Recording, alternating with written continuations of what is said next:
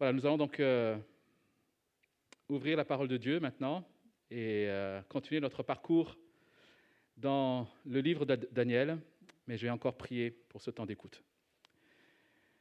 Notre Dieu, euh, comme tu l'as fait pour Pierre, nous voulons te prier simplement maintenant que tu ouvres nos yeux et notre intelligence pour ce matin encore comprendre ta parole, que nous soyons vraiment remplis de ton esprit, déjà pour croire que cette parole est vérité, et pour croire qu'elle est bonne pour nous, pour croire qu'elle nous permet de mieux te connaître, toi, notre bon Seigneur, notre bon Maître, et pour pouvoir, Seigneur, vivre conformément à ta volonté.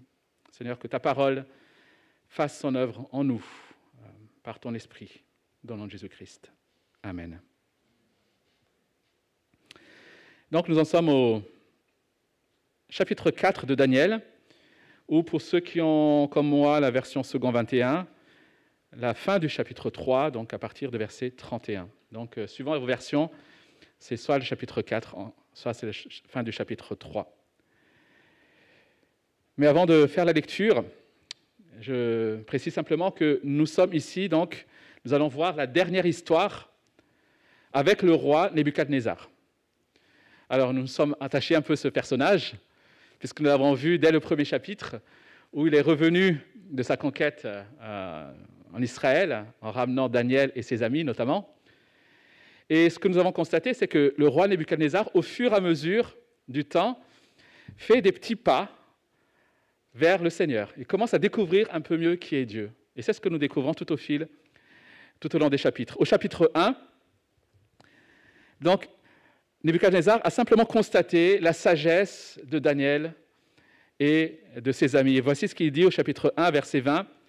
Sur tous les sujets qui réclamaient de la sagesse et de l'intelligence et sur lesquels il les interrogeait, le roi les trouvait dix fois supérieurs à tous les magiciens et astrologues présents dans tout son royaume.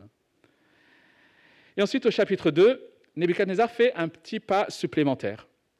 Daniel se trouve être, à être le seul à pouvoir interpréter le rêve du roi et la vision du roi, notamment avec cette statue de différents matériaux qui va être détruite, statue, euh, qui va être détruite par la pierre. Et là, à nouveau, Nebuchadnezzar va s'écrier à la fin de ce chapitre, c'est certain, c'est votre Dieu qui est le Dieu des dieux et le Seigneur des seigneurs, et il dévoile les secrets puisque tu as pu dévoiler celui-ci. Donc il découvre que Dieu est celui qui connaît ce qui est caché. En tout cas, le Dieu de Daniel, pour l'instant.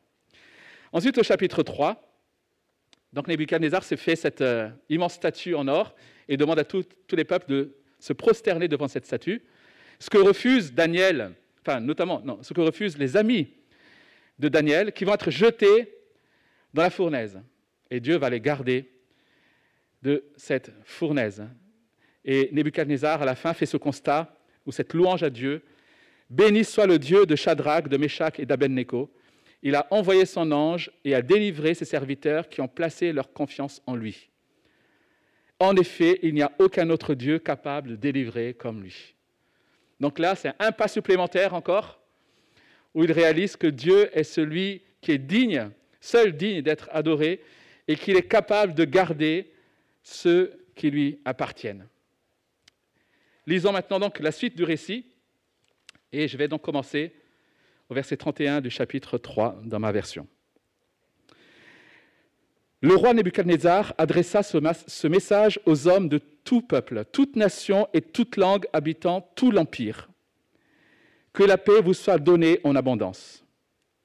Il m'a semblé bon de vous faire connaître les signes et les miracles que le Dieu Très-Haut a accomplis vis-à-vis de moi. Que ces signes soient grands, que ces miracles soient puissants son règne est un règne éternel et sa domination dure de génération en génération.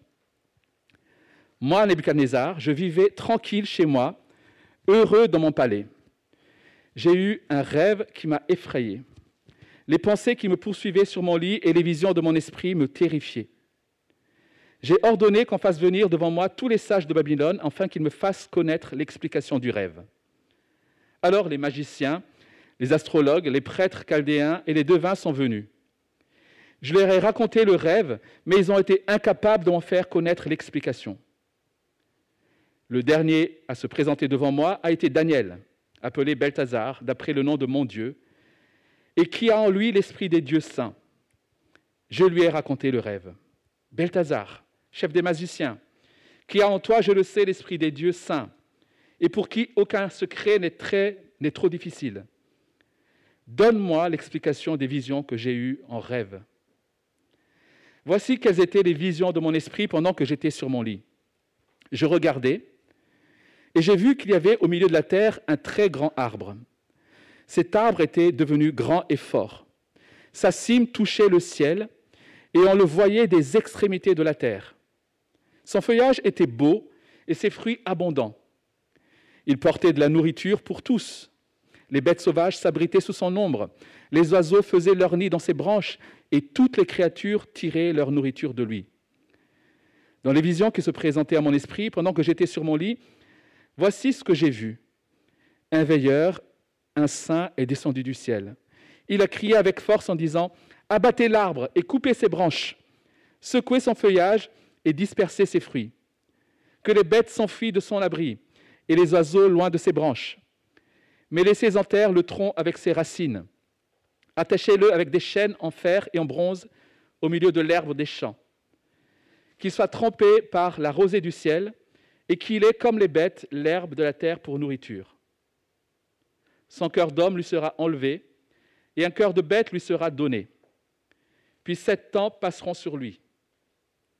Cette parole est un décret des veilleurs. Cette décision est un ordre des saints afin que les êtres vivants reconnaissent que le Très-Haut domine sur toute royauté humaine et qu'il adore, qu'il la donne et à qui il le désire, et qu'il peut y faire accéder le plus bas des hommes. Voilà le rêve que j'ai eu, moi, le roi Nebuchadnezzar. Quant à toi, Belshazzar, donne-en l'explication, puisque tous les sages de mon royaume sont incapables de le me faire connaître. Toi, tu en es capable, car il y a en toi l'Esprit des dieux. Alors Daniel, appelé Belshazzar, resta un moment stupéfait, terrifié par ses pensées. Le roi reprit Belshazzar, que le rêve et l'explication ne soient pas source de terreur pour toi. Belshazzar répondit Mon Seigneur, si seulement ce rêve était pour tes ennemis et son explication pour tes adversaires. L'arbre que tu as vu, qui était devenu grand et fort, dont la cime touchait le ciel et qu'on voyait de toute la terre. Cet arbre dont le feuillage était beau et les fruits abondants, qui portait de la nourriture pour tous, sous lequel habitaient les bêtes sauvages et dans les branches duquel les oiseaux résidaient. C'est toi, roi. Tu es devenu grand et fort. Ta grandeur a augmenté jusqu'à toucher le ciel, et ta domination s'étend jusqu'aux extrémités de la terre. Le roi a vu un veilleur, un saint descendre du ciel et dire Abattez l'arbre et détruisez-le, mais laissez-en le tronc avec ses racines et attachez avec des chaînes en fer et en bronze au milieu de l'herbe des champs. Qu'il soit trempé par la rosée du ciel et qu'il ait sa nourriture avec les bêtes sauvages jusqu'à ce que sept temps soient passés sur lui. Voici l'explication au roi. Voici le décret du Très-Haut qui s'accomplira pour mon Seigneur le roi. On te chassera du milieu des hommes. Tu habiteras avec les bêtes sauvages et l'on te donnera comme au bœuf de l'herbe à manger. Tu seras trempé par la rosée du ciel, et sept temps passeront sur toi jusqu'à ce que tu reconnaisses que le Très-Haut domine sur toute royauté humaine et qu'il la donne à qui il le désire. L'ordre de laisser le tronc avec les racines de l'arbre signifie que la royauté te sera rendue quand tu reconnaîtras que le véritable dominateur est au ciel. C'est pourquoi, roi, veuille écouter mon conseil. Mets un terme à tes péchés en pratiquant la justice à tes fautes en faisant grâce aux plus humbles, et ton bonheur pourra se prolonger. Tout cela devint réalité pour le roi Nebuchadnezzar.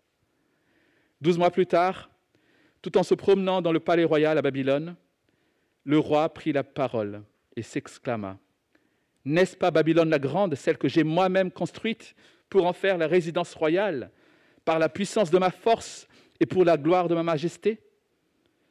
Il parlait encore quand une voix venant du ciel se fit entendre. Apprends, roi Nebuchadnezzar, que la royauté t'est retirée.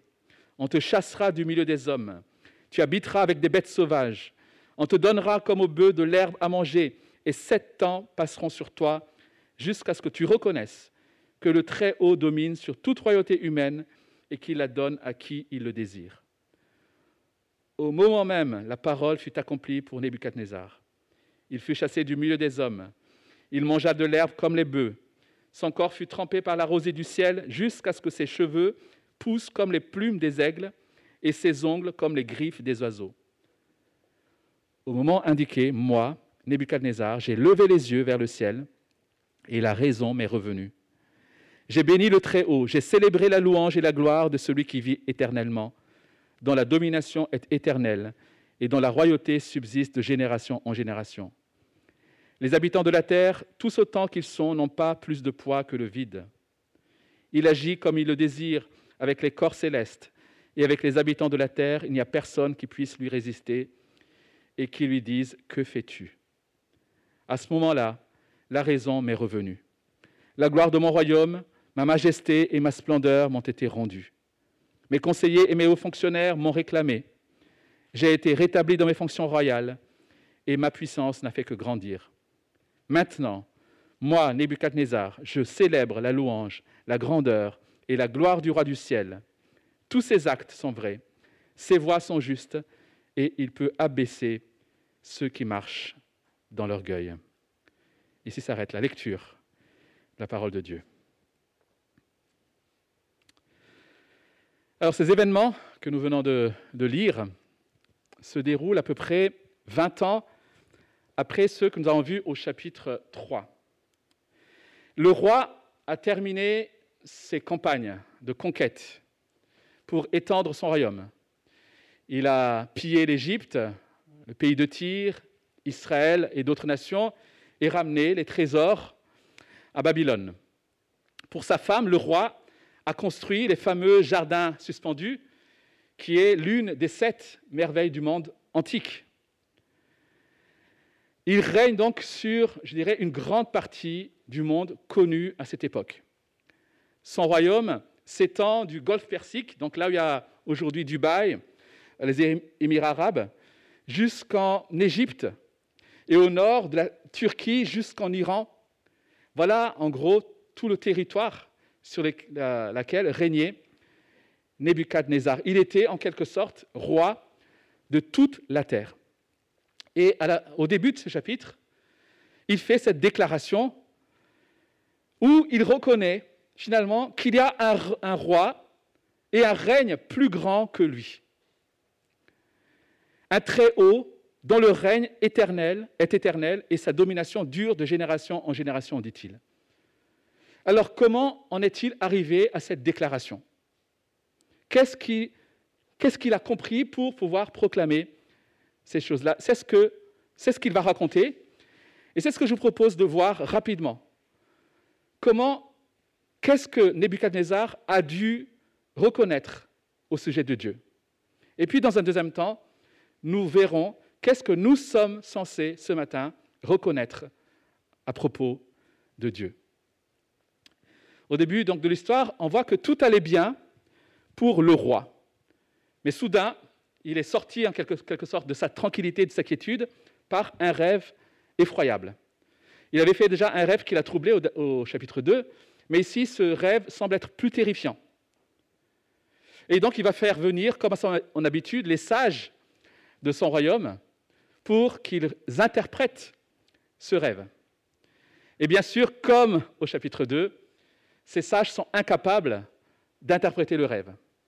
Et celui, finalement, auprès de qui il va aller, c'est Daniel lui-même. Et Daniel, en entendant les rêves du roi est effrayé. Alors le roi lui raconte effectivement qu'il a, vu cet arbre au milieu de la terre, un très grand arbre. Cet arbre était devenu grand et fort, sa cime touchait le ciel, et on le voyait des extrémités de la terre. Voilà comment il raconte. On peut aisément penser qu'en ce moment-là, dans son rêve, Nebuchadnezzar a de suite compris qu'il s'agissait de lui. Hein, lui, dans le royaume, était effectivement visible jusqu'aux extrémités de la terre. Lui qui a fourni de la nourriture pour tous, lui, en tant que, on va dire, grand roi, était le suzerain d'autres nations qui trouvaient du coup refuge auprès du roi de Babylone. Et c'est dans la suite du rêve qu'on comprend un peu mieux ce qui va l'effrayer. Il y a donc ce veilleur saint, comme il dit, probablement un ange, qui descend du ciel. Et là, le roi, donc, qui s'est identifié à cet arbre, entend maintenant les, les, ordres qui sont donnés à propos de cet arbre. Il doit être abattu. C'est un désastre. Pas étonnant que le roi ait peur. Il ne restera plus rien de cet arbre à part le tronc, la souche en quelque sorte, les racines, qui vont être attachées avec des chaînes en fer et en bronze pour en quelque sorte protéger certainement cette souche. Et au milieu de, cette vision et des paroles de ce veilleur saint, on passe de l'arbre finalement à un homme.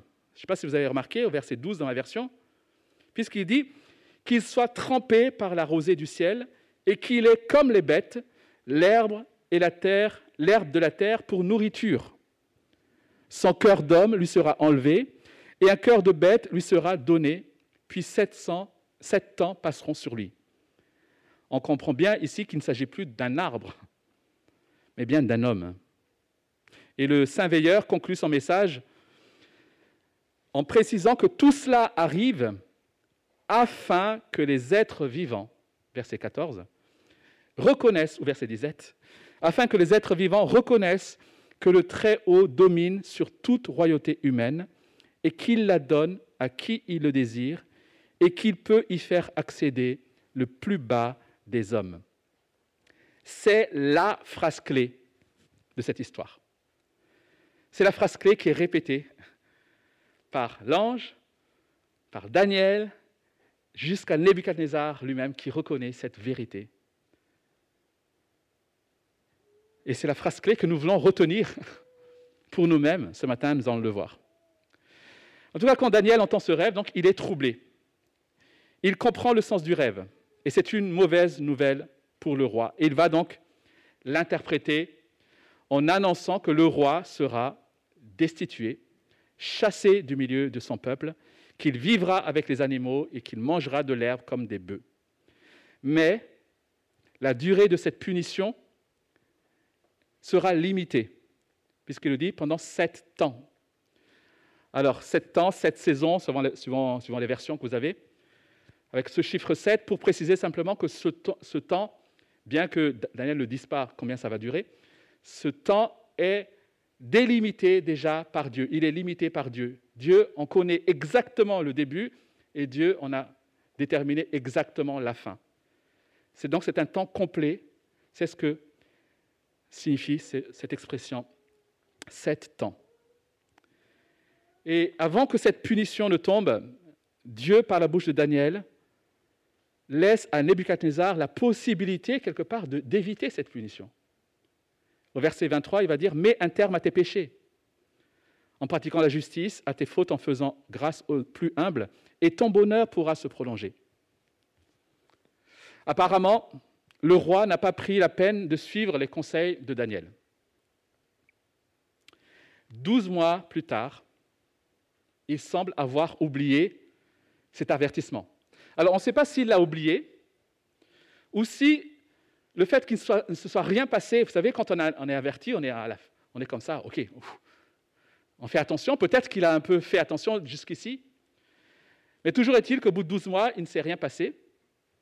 Et là, après 12 mois, donc il se promène, dit le texte, sur son toit. Donc c'était un toit certainement plat. Et de ce toit-là, il peut admirer toute la ville.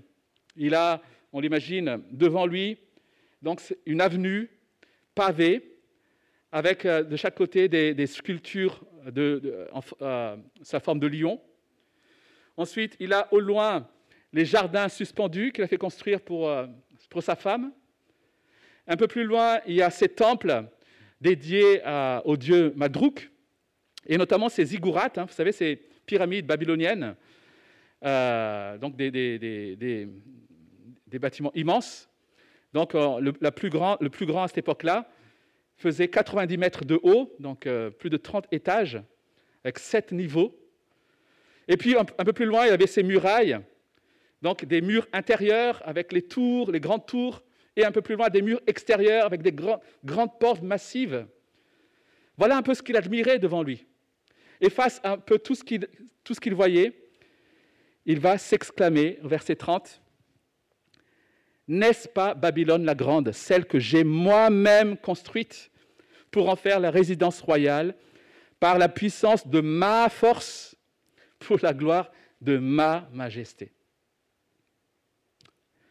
Alors c'est peu de dire que le roi était fier de ses réalisations. Et au lieu de donner la gloire à Dieu, il se vante de la gloire de sa majesté. Et à l'instant où le roi se vante de ses réalisations, à l'instant où il se donne la gloire, la vision se réalise. Il perd la raison et il devient fou et va perdre son royaume. Il est chassé de la société humaine. Il va vivre à l'extérieur. Là, comme du bétail, il va manger de l'herbe. Je ne sais pas si vous imaginez. Et il va être exposé jour et nuit aux éléments, le vent, la pluie, le soleil. Et son apparence va commencer même à ressembler à celle d'un animal. Ses cheveux qui poussent et les ongles qui poussent tels des griffes, dit le texte. Quelle chute, quelle humiliation pour celui qui était le roi de toute la terre. Et le roi doit apprendre que Dieu est le roi des rois. Nebuchadnezzar est un roi sous Dieu et devrait donner la gloire non à lui-même mais à Dieu. Et c'est ce qu'il va finir par faire. Au verset 31, il est dit, au moment indiqué, il va lever les yeux vers le ciel en levant les yeux vers le ciel, il reconnaît que son secours ne peut venir que d'en haut. Sa vie repose sur Dieu, le seul souverain. Et immédiatement, Dieu le guérit de sa maladie. Nebuchadnezzar reconnaît et confesse que Dieu est à la fois celui qui vit éternellement, dont la domination est éternelle et dont la royauté subsiste de génération en génération, verset 31. Et au verset 32, il agit comme il le désire avec les corps célestes, avec les habitants de la terre, il n'y a personne qui puisse lui résister et qui lui dise Que fais-tu? Et comme promis, Dieu va rétablir son règne et va le faire prospérer. Le roi le plus puissant de la terre finit par reconnaître qu'il y a un roi plus grand, un roi qui domine sur tout. Le roi du ciel, c'est la seule fois où on a cette expression, ou le roi des cieux dans l'Ancien Testament.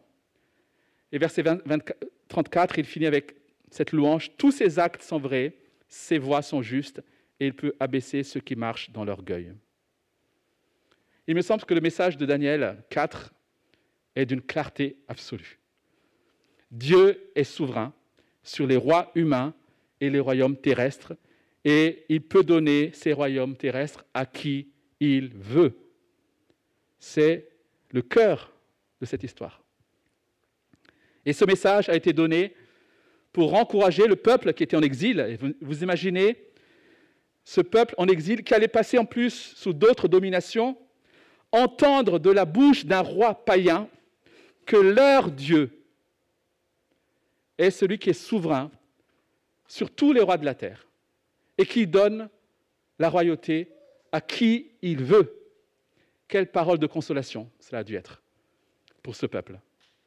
Leur vie en réalité, n'est pas entre les mains du roi qui domine sur eux, mais leur vie est entre les mains de leur Dieu, qui reste au contrôle. C'est ce que Nebuchadnezzar a dû reconnaître. C'est ce que le peuple a entendu et qui est au travers par lequel il va être consolé. Et c'est ce que ce matin aussi, chers amis, nous devons reconnaître. Dieu s'est révélé à Nebuchadnezzar par un, rêve et en l'humiliant. Mais Dieu se révèle à nous ce matin par sa parole qu'on vient de lire, par ce récit. Et il veut que nous comprenions aussi ce matin qu'il est le souverain sur toute chose et que tout ce qu'il donne, il le donne conformément à sa propre volonté par grâce. Et je vous invite simplement maintenant à revoir ces deux vérités. La première, donc, que Dieu est souverain et nous ne contrôlons rien. Dieu est souverain, nous ne contrôlons rien. Depuis Adam et Ève, dans le Jardin d'Éden, les hommes ont éjecté Dieu du trône de leur vie. Ils ont voulu être Dieu à la place de Dieu. Ils ont voulu prendre la place de Dieu alors qu'ils n'en ont ni la puissance, ni la sagesse. Et Dieu a rappelé à Nebuchadnezzar qu'il n'y a qu'un seul souverain, lui le roi des rois. Chers amis, contrairement à ce que ce monde veut nous faire croire, notre intelligence, nos capacités, nos réalisations n'assurent en rien notre avenir et ne garantissent pas notre sécurité. Alors c'était une vérité qui était difficile à accepter pour euh, un grand roi comme euh, Nebuchadnezzar, qui était fier et qui était puissant. Mais il me semble que c'est aussi difficile à accepter pour nous qui ne sommes rois de rien du tout, à part de notre petit royaume. Dans notre société, nous avons érigé en idole l'indépendance, l'autonomie. Nous voulons être des hommes et des femmes autonomes. Nous voulons l'autosuffisance. Nous voulons le contrôle. Et nous ne supportons pas d'être confrontés à la réalité de nos limites. Nous ne supportons pas cela. Or, en réalité, nous ne contrôlons rien. Nous ne contrôlons rien parce que nos forces sont en réalité bien fragiles. Nos forces sont bien fragiles. Nebuchadnezzar pensait que sa grande puissance le mettait à l'abri de tout. C'est sa grande puissance qui le rendait souverain sur toutes les nations. Mais il a oublié que toute grandeur humaine est bien fragile. En douze mois, en douze mois, ce roi est passé du pouvoir le plus élevé, la plus grande domination sur la terre, à un état où il n'était même plus au contrôle de ses facultés mentales. En 12 mois, il, avait le contrôle sur tous les pays de cette région de la Mésopotamie, à un état où il n'avait même plus le contrôle sur ses facultés mentales. Il est devenu fou. Chers amis, la plus grande puissance humaine, le plus grand pouvoir est bien plus fragile que nous ne pouvons l'imaginer. Nous ne contrôlons rien parce que notre intelligence et notre sagesse sont en réalité bien faibles. Nos forces sont faibles, mais aussi notre intelligence est bien faible. Peut-être que nous sommes assez lucides pour réaliser que par nos forces, nous n'y arriverons pas. Et du coup, nous nous confions dans notre intelligence notre sagesse humaine. Nebuchadnezzar s'est entouré de sages de tout le royaume. Il a même fait venir les sages des autres royaumes. Et sa sécurité reposait partiellement sur la sagesse humaine. Mais il a dû expérimenter le fait que la sagesse humaine est en réalité aussi bien limitée. Aujourd'hui, nous n'avons jamais eu autant d'experts dans les différentes disciplines. Avant, nous avons peu d'hommes qui maîtrisaient plusieurs disciplines. Mais aujourd'hui, dans chaque discipline, nous avons dans le monde une ribambelle d'experts dans l'économie, dans la santé, dans les mathématiques, dans les sciences, en sociologie. Mais personne, personne ne peut garantir avec certitude l'économie, où ira notre argent demain. Qu'en est-il de notre santé? Et nous voyons aujourd'hui, nous sommes en plein dedans pour constater qu'aucun expert aujourd'hui ne peut se prononcer. Et nous sommes complètement impuissants. La sagesse humaine est bien limitée. Et bien sûr, nos réalisations sont bien vaines nos forces fragiles, notre intelligence faible et nos réalisations sont bien vaines.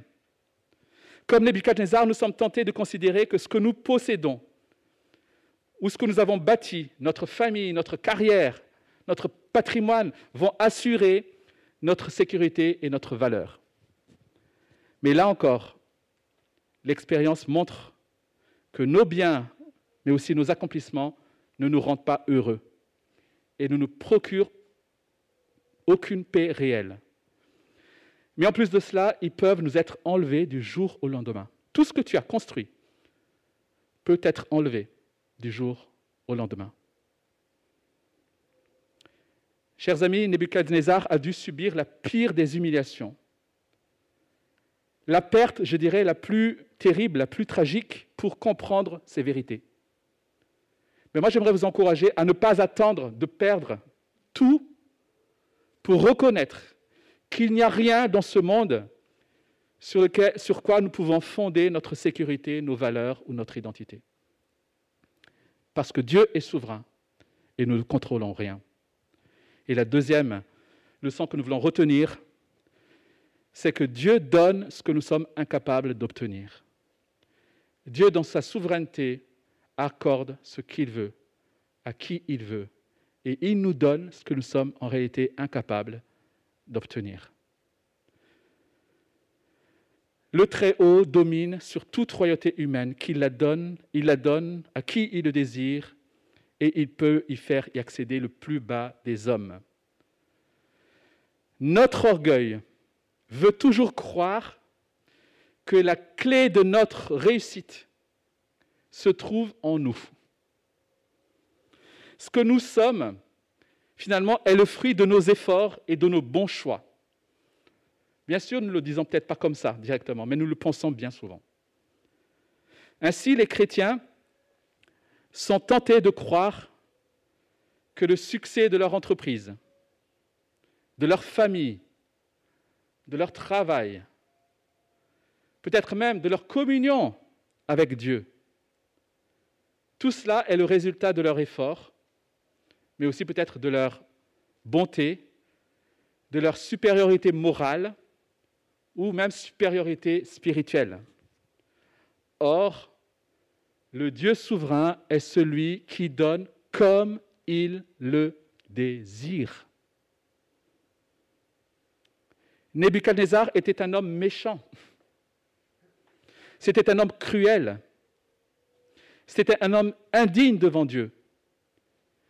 Et son histoire nous montre clairement qu'il n'y a pas de relation de cause à effet entre une bonne moralité, la bonté humaine et le succès dans nos entreprises, dans notre travail. Il n'y a pas de cause à effet. Et je dirais, c'est une des théologies, je dirais, peut-être la plus destructive qu'il y a dans nos milieux évangéliques actuellement, et je l'entends souvent, même des chrétiens qui viennent dans nos milieux aujourd'hui que plus ils seront fervents en quelque sorte, plus ils vont jeûner, plus ils vont faire des efforts, plus Dieu les bénira matériellement et en santé. Oui, Dieu bénit au travers de notre obéissance. Mais cela ne passe pas forcément par des bénédictions matérielles, ni au niveau de la santé, parce qu'il donne comme il veut. Et ce que nous obtenons, chers amis, ne sera jamais le fruit de nos efforts ou de notre spiritualité. Dieu ne lui a pas seulement accordé un royaume terrestre, mais nous avons vu qu'à la fin du récit, Nebuchadnezzar loue, exalte et glorifie, et glorifie le Dieu, le roi du ciel. Et là, on peut encore se poser la question, comment se fait-il que Dieu s'est penché vers cet homme pour toucher son cœur et pour qu'il se tourne vers le ciel? Nebuchadnezzar était-il meilleur que les autres? Avait-il fait plus de bien que les autres? Évidemment non. Non seulement Nebuchadnezzar n'est pas en capacité morale pour attirer la faveur de Dieu, mais en plus, il n'était pas en capacité intellectuelle ou psychique pour se tourner vers Dieu. Dieu a fait d'un roi païen un membre de la famille céleste par la grâce seule. Si cela est vrai pour lui, cela est vrai pour nous aussi, chers amis. Nous devenons membres de la famille de Dieu simplement par grâce. Malgré notre péché, malgré notre culpabilité, il nous a aimés parce qu'il donne le royaume à qui il veut, malgré leur indignité. Dieu a attiré Nebuchadnezzar, non pas quand il était un roi au pouvoir, mais quand il était dans son état le plus bas, dans, l'état d'animal. Et Paul, l'apôtre Paul, nous rappelle cette vérité dans Romains chapitre 5, verset 6. En effet, lorsque nous étions sans force, Christ est mort pour des pécheurs au moment fixé. Nous étions sans force et Christ est mort au moment fixé. Nous retrouvons la même expression dans Daniel, au moment indiqué. Je levais les yeux vers le ciel. Et vous avez remarqué dans la chronologie de Daniel,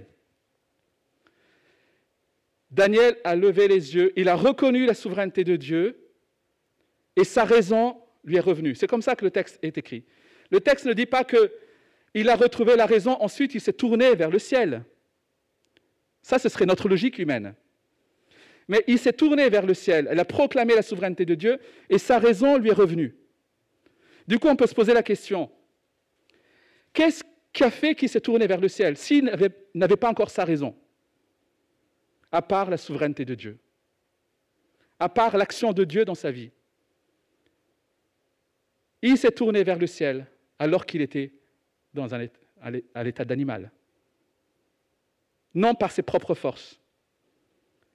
Christ est mort pour des pécheurs alors que nous étions sans force. Voilà le miracle de la grâce de Dieu, chers amis. Voilà pourquoi tu peux louer, exalter Dieu pour ton salut ce matin.